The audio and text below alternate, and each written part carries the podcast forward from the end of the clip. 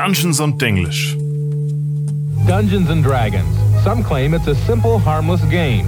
Yet suicides, murders, and robberies have been linked to this game. This is the teaching of the occult. This is exactly what we were introduced into in Star Wars and E.T. Young people's imaginations have become the battlefield. Dungeons and Dragons is a real serious problem. Ich hasse Menschen aus den 80ern. Was bist du? das ist deine Reaktion. Das ist mein Intro. Das ist unser Intro für heute. Super, ich bin gespannt, wie viele jetzt schon abgeschaltet haben. Oh, es ist zu viel Englisch. Nee, aber ich weiß jetzt, worum es geht. Worum geht's? Es geht um die Satanic Panic. Richtig? Sehr richtig, Marie. Und sehr richtig, liebe Zuhörer.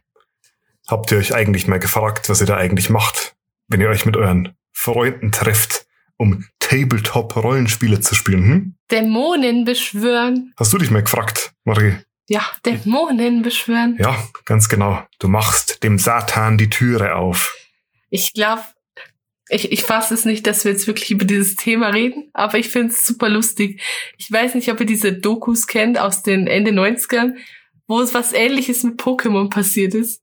Das wusste ich nicht. Ja, also sie haben nicht gedacht, dass die Kinder an kleine Dämonen und Teufel anbeten und so. Aber war schon witzig, weil es war wirklich so, was passiert da? Japanischer Anime-Kult, Kinder tauschen nur noch Karten, was ist los? Der Themenvorschlag heute kommt tatsächlich bei uns aus dem Discord. Und ich fand den so super, dass ich mir gedacht habe, den ziehen wir in unserer Themenliste jetzt einfach ein bisschen weiter nach oben. Das ist ein sehr, sehr faszinierendes, wenn auch kontroverses Kapitel in der Geschichte von D&D.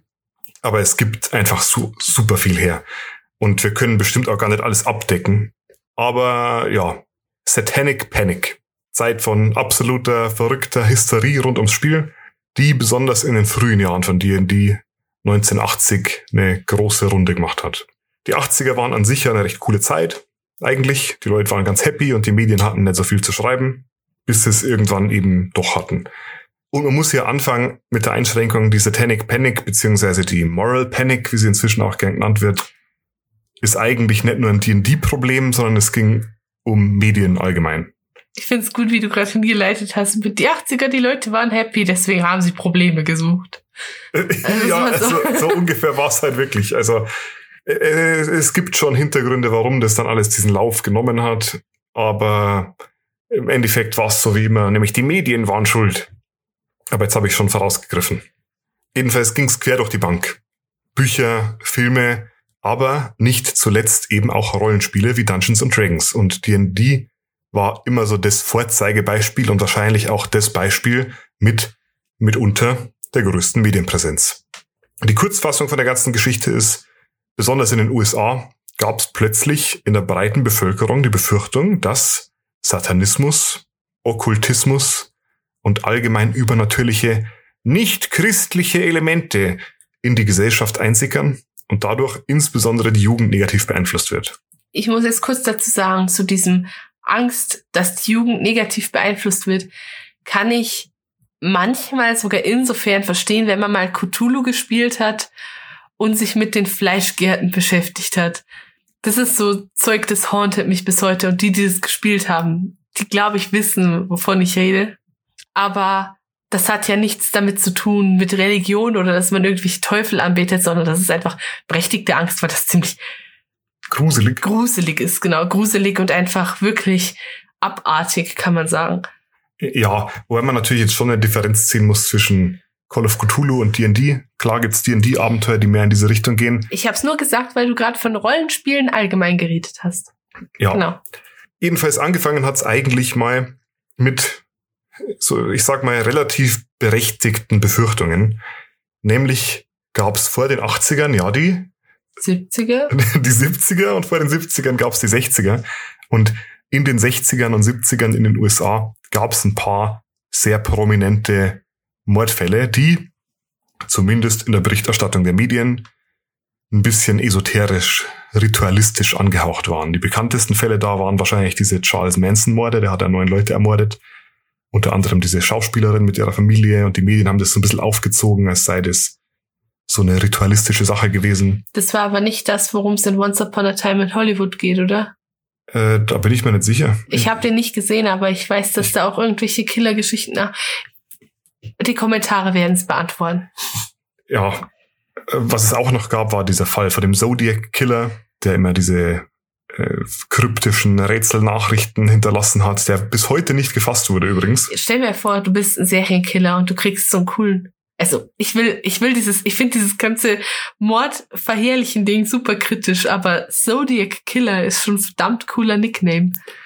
Das Okay, ist auch also, spannend, dass du das ansprichst, weil Wir das war, reden hier über Monster, es tut mir leid. das war eines der Hauptprobleme damals, dass die Medien das so sehr aufgegriffen haben, dass die Leute das halt schon auch irgendwo cool fanden und das wird dann bisschen verherrlicht. Und es ging durchaus durch die Medien natürlich hauptsächlich negativ, aber da gab es dann schon so Leute wie du, die gesagt haben, ja, also eigentlich echt cooler Nickname und so. Und dann wurde das öfter mal in Fantasy-Romanen aufgegriffen und so weiter und so weiter. Und im selben Jahr, als diese Charles Manson-Geschichte war, wurde noch dazu die Satanic Bible veröffentlicht. Das war so ein satanisches Buch.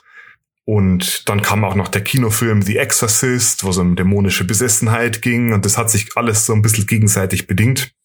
Und so richtig durch die Decke gegangen und D&D mit reingezogen hat das dann ein Fall von dem gewissen James Dallas Egbert dem Dritten. Sagte der was? Das sagt mir nichts. Ich hätte aber noch zu dem Punkt davor was sagen wollen. Ja. Und zwar finde ich, dass diese Faszination Mörder ja heute noch ein totales Ding hat.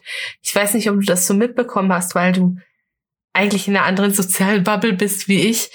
Aber als die Jeffrey Dahmer Serie veröffentlicht wurde auf Netflix, ist mir vor allem aufgefallen, dass auf Netflix, auf TikTok und Co. ganz viele Jugendliche und junge Erwachsene gesagt haben, wie scharf sie den Mörder finden. Und das finde ich ultra gruselig, sich mit Menschen, die sowas gemacht haben, so auf diese Art und Weise auseinanderzusetzen. Das ist ganz spannend, weil es irgendwie bei mehreren dieser Serienkiller oder Massenmörder so ist, dass die dann irgendwie Fanmail bekommen im Gefängnis.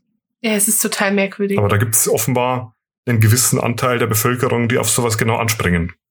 Jedenfalls James Dallas Egbert III oder der Dritte. Der war Student an der Michigan State University und er war, wenn man es glauben darf, so eine Art richtiger Musterschüler. Super intelligent, viele Freunde und hat mit 16 schon angefangen, theoretische Informatik zu studieren. Und wenn ich das mal so sagen darf, ist jetzt nicht der einfachste Studiengang. Und eines Tages, am 15. August 1979, ist er verschwunden. Und es gab einen riesen Aufruhr. Wo ist der James? Und seine Eltern haben einen Privatdetektiv engagiert, weil die Schule hat ihnen erst fünf Tage später Bescheid gesagt, hey, übrigens, der ist jetzt nicht mehr da. Und dieser Privatdetektiv, das war ein gewisser William Deere. Und der Mr. Deere, der hat eine dunkle und aufschlussreiche Entdeckung gemacht. Er hat nämlich herausgefunden, dass James mit seinen Freunden gemeinsam Dungeons and Dragons spielt. oh nein, er ist dem verfallen. Und sofort kamen da zigfach Gerüchte auf, dass die Jungs gemeinsam am Lapen waren. Also Live-Action-Roleplay gibt's bei uns in Passau übrigens auch. Und ihre D&D-Abenteuer in den Tunneln unter der Uni nachgespielt haben. Da gab's so Maintenance-Tunnels für dieses Belüftungssystem der Uni. Ich weiß auch nicht genau, was der Sache war. Und es war wirklich so wie in so einer Krimiserie. Der, der James, der hatte so ein Pinboard und da hat er mit Pins irgendwie einen Raum abgestochen gehabt auf dem Pinboard. Und der Privatdetektiv, der Mr. Deer, hat diesen Raum erkannt aus diesem Belüftungstunnelsystem und hat dann darauf geschlossen, dass er wahrscheinlich da unten verloren gegangen sein muss, während sie D&D gespielt haben. Stell dir, stell dir das mal vor. So, wie kommt man auf, also, ich, ich weiß nicht, wie diese Geschichte ausgeht, aber wie kommt man auf die Idee? Wie kann man sich als erwachsener Mann denken, ja, das ist schlüssig. Die haben, der ist verloren gegangen, weil er ein Spiel gespielt hat. Und zwar diesen super verwirrenden und dubiosen Katakomben der Universität.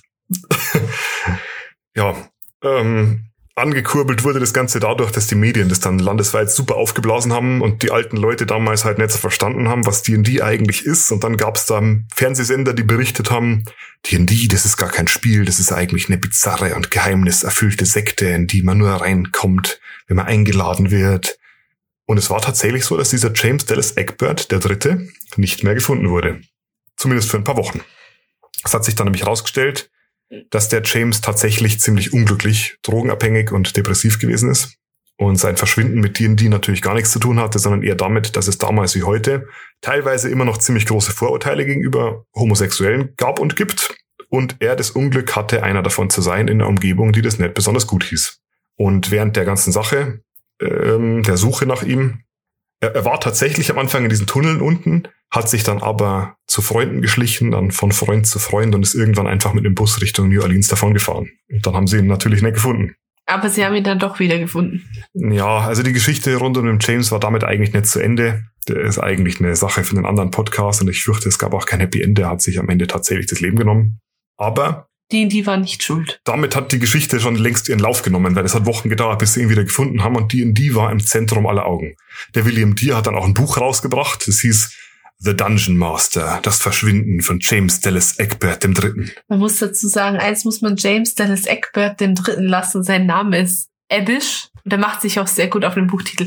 Mann, ich fühle mich gerade so schlecht, so moralisch mies, weil ich mich gerade über den toten Menschen lustig mache. Du hast nur gesagt, du findest seinen Namen cool. Das, Das ist Ordnung. mir gerade kein gutes Feeling, es tut mir leid. Jedenfalls dieser William Deere hat sich in seinem Buch so als modernen James Bond dargestellt, der auf der Suche nach einem verschwundenen Kind eine Horde von verwirrten und verlorenen Seelen begegnet. Und als Reaktion darauf wird dann spekuliert und theorisiert und die D&D-Regelbücher im Fernsehen vorgelesen und oh Gott, da gibt's Dämonen und Teufel und man kann die sogar beschwören. Und habt ihr das gehört mit dem Studenten, der sich umgebracht hat wegen D&D? Ja, wow, die eine hat doch da sogar ein Buch drüber geschrieben. Ja, äh, das ist auch passiert. Eine gewisse Rona Jeffy hat Mazes und Monster geschrieben. Das war ein Roman, der hauptsächlich auf den falschen Medienberichten über diesen James Dallas äh, basiert hat. Da ging es auch um eine D&D-Gruppe. Äh, Entschuldigung, eine M&M-Gruppe, Mazes and Monsters. Ah, ich dachte so M&M's, so diese kleinen Schokodinger. Schoko, Schokodinger. Und im Endeffekt ging es darum, dass einer aus der Gruppe irgendwann nicht mehr Spiel und Realität unterscheiden konnte. Und der Roman wurde dann verfilmt mit Tom Hanks in der Hauptrolle. Echt? ja, Mazes and Monsters. Ähm, Boah, ich muss mir den angucken. Glaubst du, der ist bad? Ich weiß es nicht. Keine Ahnung, ich habe den nicht gesehen. es ist Tom Hanks drin. Also ich vermute mal, dass Tom Hanks damals noch keine große Nummer war, aber wäre schon it, sich den anzugucken. Jedenfalls ja. Ähm, besonders die großen christlichen Vereinigungen und die besorgten Eltern waren das Hauptproblem. Aber bis jetzt war es hauptsächlich eine ganze Menge Medienpräsenz rund um D&D. Aber noch nicht so schlimm. Im Gegenteil, die Verkaufszahlen bei TSA sind sogar hochgegangen. Also TSA war die Firma, den D&D damals gehört hat. Allerdings gab es dann kurz drauf noch einen Fall von einer gewissen Patricia Ann Palling. Deren Sohn ist auch recht tragisch verstorben. Der hatte Probleme in der Schule, war ein Außenseiter, hat sich erschossen. Oh nein, und er hat die in die gespielt, oder? Genau, und jetzt war es so, dass dieser Irving Lee Palling, so hieß der Sohn, D&D-Spieler war, wie du schon vermutet hast. Und in seiner D&D-Gruppe, da wurde sein Charakter angeblich verflucht. Und Frau Palling war überzeugt davon, dass dieser Fluch nicht nur im Spiel war, sondern dass er ihren Sohn Irving ins reale Leben verfolgt hat und dass der Fluch letztendlich daran schuld war, dass ihr Sohn sich das Leben nahm. Und dann hat sie den damaligen Schulleiter verklagt, wie der das zulassen kann, dass die Kinder solche Spiele spielen. Und TSA hat sie natürlich auch gleich mit verklagt, weil die haben das Spiel erst in die Welt gesetzt und sie hat eine riesige Kampagne gegründet mit dem Ziel, D&D zum Einsturz zu bringen und dieses Elend aus der Welt zu entfernen. Ihre Organisation hieß BAD, also B-A-D-D, kurz für Bothered About Dungeons and Dragons, so viel wie genervt von Dungeons and Dragons. Und diese ganzen Gerichtsprozesse hat sie natürlich verloren, weil du kannst keinen Schulleiter verklagen, weil die Kinder Spiele spielen an der Schule. Aber Bad ging durch die Medien. Kennst du diese Chick Tracts? Sagt dir Chick Tracts was? Nein. Diese Comics von Jack Chick. Der hat Nein. immer so fundamentalistisch christliche Comics im Mini-Format geschrieben, so ja, pf, A6 eigentlich wahrscheinlich noch kleiner, so minimäßig Querformat-Comics. Und die waren immer so fundamentalistisch christlich angehaucht, dass du der Hölle entkommen sollst, bla bla. Und da gab es auch einen, der hieß Dark Dungeons, wo eine junge, wo eine junge Schülerin in eine D&D-Gruppe eingeladen wird. Und dann stellt sich raus, dass das eigentlich ein satanischer Kult ist. Und die stehen in so einem riesigen Zimmer auf einem Pentagramm und weihen einander wirklich zu Hexen und Hexenmeistern. Ja, so sieht das bei uns auch einmal in der Woche beim Spielen aus. Ich wünschte, ich hätte ein riesiges Pentagrammzimmer. Wie cool wäre das? Aber das geben die aktuellen Mietpreise leider nicht her. Jedenfalls, natürlich erkennen sie am Ende dann doch Jesus Christus als ihren Retter an und entkommt dem ewigen Höllenfeuer. Das war eine Sache, die war total populär. Dann gab es da noch diesen super berühmten Bericht von 60 Minutes. Die haben so eine Kurz, also 60 Minutes gibt's heute auch noch, die machen so Kurzdokumentationen. Aber diesen Originalbericht aus den 80ern kann man sich sogar noch auf YouTube anschauen. Die sind da auch drauf angesprungen und haben dies thematisiert. Ist D&D gut für die Jugend? Ja, nein, bla bla. TSA äh, musste dann irgendwann eine Psychologin engagieren, um diese ganzen Vorwürfe zu dementieren und zu sagen, hey, nee, äh, wenn in Monopoly jemand bankrott geht, dann geht der in echt auch nicht bankrott und wenn in D&D jemand verflucht wird, dann wird der in echt natürlich auch nicht verflucht, ist klar. Und was man auch dazu sagen muss, es ist natürlich so, D&D war damals schon sehr populär. Die hatten über vier Millionen Spieler allein in den USA. Und man kann sich vorstellen, dass bei so einer Menge an Menschen halt auch ein paar dabei sind, die unschöne Schicksale erleiden. Und diese Vereinigung Bad hat sich halt dann genau die Leute rausgesucht und gesagt, hey, der Typ da, der hat jemanden umgebracht, der hat D&D gespielt. Und da wurde einer umgebracht, der hat, der hat auch D&D gespielt. Und so ging es dann jahrelang dahin. Und die Leute damals waren halt alle dumm. Und dann gab es halt hier und da auch wieder so Fälle, wo einer einen umgebracht hat und dann gesagt hat, oh, äh, das wollte ich eigentlich gar nicht, ich, ich wurde nur von Dungeons and Dragons dazu verleitet. Und dann hat sich das gegenseitig auch noch angestachelt, weil dann hatten die quasi eine Ausrede, damit kamen sie natürlich nicht durch, aber das ging dann wieder durch die Medien. Ist eigentlich schon, stell dir vor, du bist zu Amerikaner und sagst so, ich war mit meiner Gun und mit meinem 20-seitigen Würfel spazieren und dann habe ich den gewürfelt und eine zwei gewürfelt und dann war's gleich, musste jetzt jemanden erschießen. Ich glaube, ganz so war es auch wieder nicht. aber, aber so in die Richtung ging's schon. Jedenfalls hat all das Drama dann irgendwann tatsächlich dazu geführt, dass TSA einknicken musste und D&D in der zweiten Edition von AD&D alle Referenzen zu Dämonen und Teufeln komplett rausgenommen hat. Teufel wurden umbenannt zu Baatesu und Dämonen zu Tanari. Und es ging ab da dann auch nimmer so viel darum, dass die sich irgendwelche Sterblichen suchen und die verführen, sondern der, das Hauptaugenmerk wurde gelegt auf diesen Zwist von denen untereinander, dass die sich gegenseitig hassen. Auf der positiven Seite haben wir dadurch jetzt den ganzen Haufen cooler Lore über den Blutkrieg und verschiedene Arten von Unholden und so weiter. Haben wir ja schon äh, einzelne Folgen dazu gemacht. Und eine ganze Zeit lang hat D&D sich da echt zusammengerissen, nicht weiter Aufmerksamkeit auf das Thema zu lenken, weil das wirklich ein großes Problem war. Also die USA sind ja doch nochmal um einiges religiöser, als wir es hier in Europa sind. Und es war wirklich ein geschäftsschädigendes Problem. Für eine ganze Zeit zumindest. Irgendwann, nach ein paar Jahrzehnten, haben sie dann aber doch umgeschwenkt und haben gesagt, hey Bruder, das ist eigentlich ganz cooles Marketing und 2006 zum Beispiel haben sie dann das Book of Wild Darkness rausgebracht. Das ist ein magischer Gegenstand, der gibt's in der fünften Edition auch noch, aber das haben sie quasi als tatsächliches Buch rausgebracht. Zusammen mit dem Book of Exalted Deeds. Da gibt's quasi das Book of Exalted Deeds, das ist das Buch der guten Taten und der guten Sachen. Und das Book of Wild Darkness, das Buch der bösen Sachen. Mit fettem FSK 18 Label drauf, wo sie dann Regeln eingeführt haben für Alkohol- und Drogenmissbrauch, Kannibalismus, Fetischsex, Folter, und bla bla. Und ja, das war schon grenzwertig. ich glaube nicht, dass es rauskam. aber das war halt bewusst grenzwertig, weil sie halt gedacht haben, jetzt kriegen sie dann halt wieder ein bisschen Medientrubel und das hat auch ganz gut funktioniert. Inzwischen ist es so ein bisschen abgeflaut, weil es jetzt das Internet gibt und sich die konservativen amerikanischen Christen mit anderen satanischen Bedrohungen auseinandersetzen müssen. Zum Beispiel YouTube aber es wird halt als Thema immer noch gern aufgegriffen. Also mein Lieblingsbeispiel ist da zum Beispiel Stranger Things. Ich weiß nicht, ob wir da im Podcast schon mal darüber gesprochen haben, aber ich habe schon relativ lang mit Pen and Paper Rollenspielen zu tun. Aber auf D&D bin ich erst wieder so richtig gekommen, als Stranger Things rauskam. Ich glaube 2017 oder 2016. Ich glaube, es ist schon älter sogar. Nee, oder? es war entweder 16 oder 17. Millie Bobby Brown ist jetzt, glaube ich, 19 oder 20. Und ich, in der ersten Staffel sind die, glaube ich, 12, oder? Dann wird's ja hingehen. Aber das spielt ebenfalls in den 80ern, das ist eine sehr bekannte Netflix-Serie, falls es euch nichts sagt. Und da wird diese Satanic Panic rund um D&D auch aufgegriffen und D&D kommt auch vor als kleines Element in der Story. Ich glaube, das Rating können wir uns diese Woche sparen, oder? Weil es ja nicht um Inhalte von D&D geht, sondern was passiert außenrum. Nee, ich möchte, dass du heute Satanismus ratest. Ach so, ähm, nee, mache ich nicht. okay, Ähm. gut. Wie, wie, wie ratest du den Namen vom Zodiac Killer?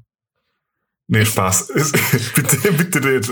Ich, habe nicht Lust, wieder geflamed zu werden. Ich wurde Ich letzte gut. Woche schon geflamed. Ich finde es gut, dass du diesmal die kontroversen Sachen sagst. Meistens bin ich das. Ich bin das auch echt nicht gewohnt. Ich bin eigentlich echt die... Bra nee, anscheinend bin ich nicht die Brave. Also ich habe jetzt keine Hasskommentare bekommen letzte Woche, aber schon so ein paar, die so ein bisschen grumpy waren auf mich, weil ich gesagt habe, dass ich schuppige Völker nicht so gern mag. Ich meine, ist so. Ich mag Lizard Folk nicht so gern und ich mag Yuan Yuan Ti nicht so gern. Und Kobolde finde ich einfach nur wegen der Personality cute. Sie spielt selber den Kobold. Ja, Aber das ist so, als würdest du sagen, das ist so, als würde ich sagen,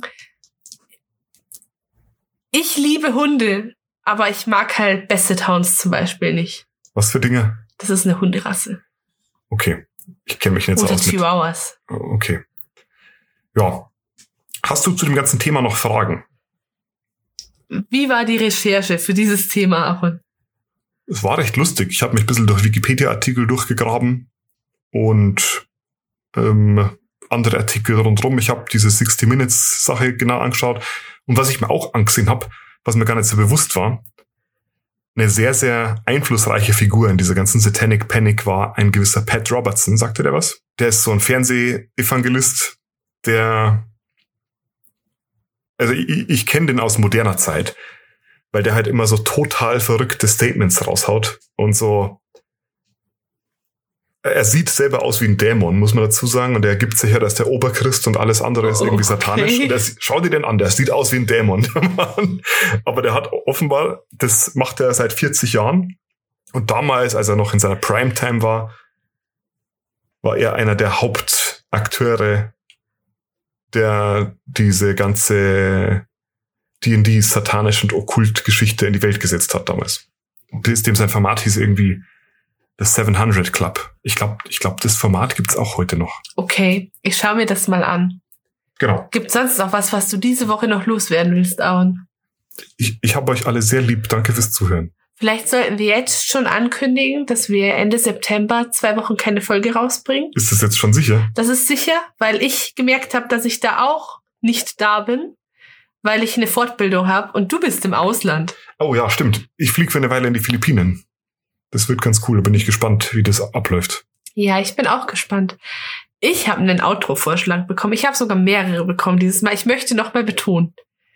Es war von Anfang an von dem Outro die Rede. Es waren ein paar enttäuscht, dass ich kein Intro gespielt habe. Aber ich habe mir die ganze Folge noch mal angehört und ich habe deutlich von dem Outro geredet. Du hast wieder das Kazoo dabei. Ich habe wieder das Kazoo dabei. Okay. Auf weh. Ist das jetzt wirklich, ziehen wir das jetzt durch? Wir ziehen das jetzt durch und ich habe Oh. dieses Mal einen Vorschlag über Discord bekommen. In meine Privatnachrichten und ich bin gespannt, ob du es erkennst. Okay, schauen wir mal. Ich muss jetzt kurz, ich muss immer lachen, wenn ich damit anfange.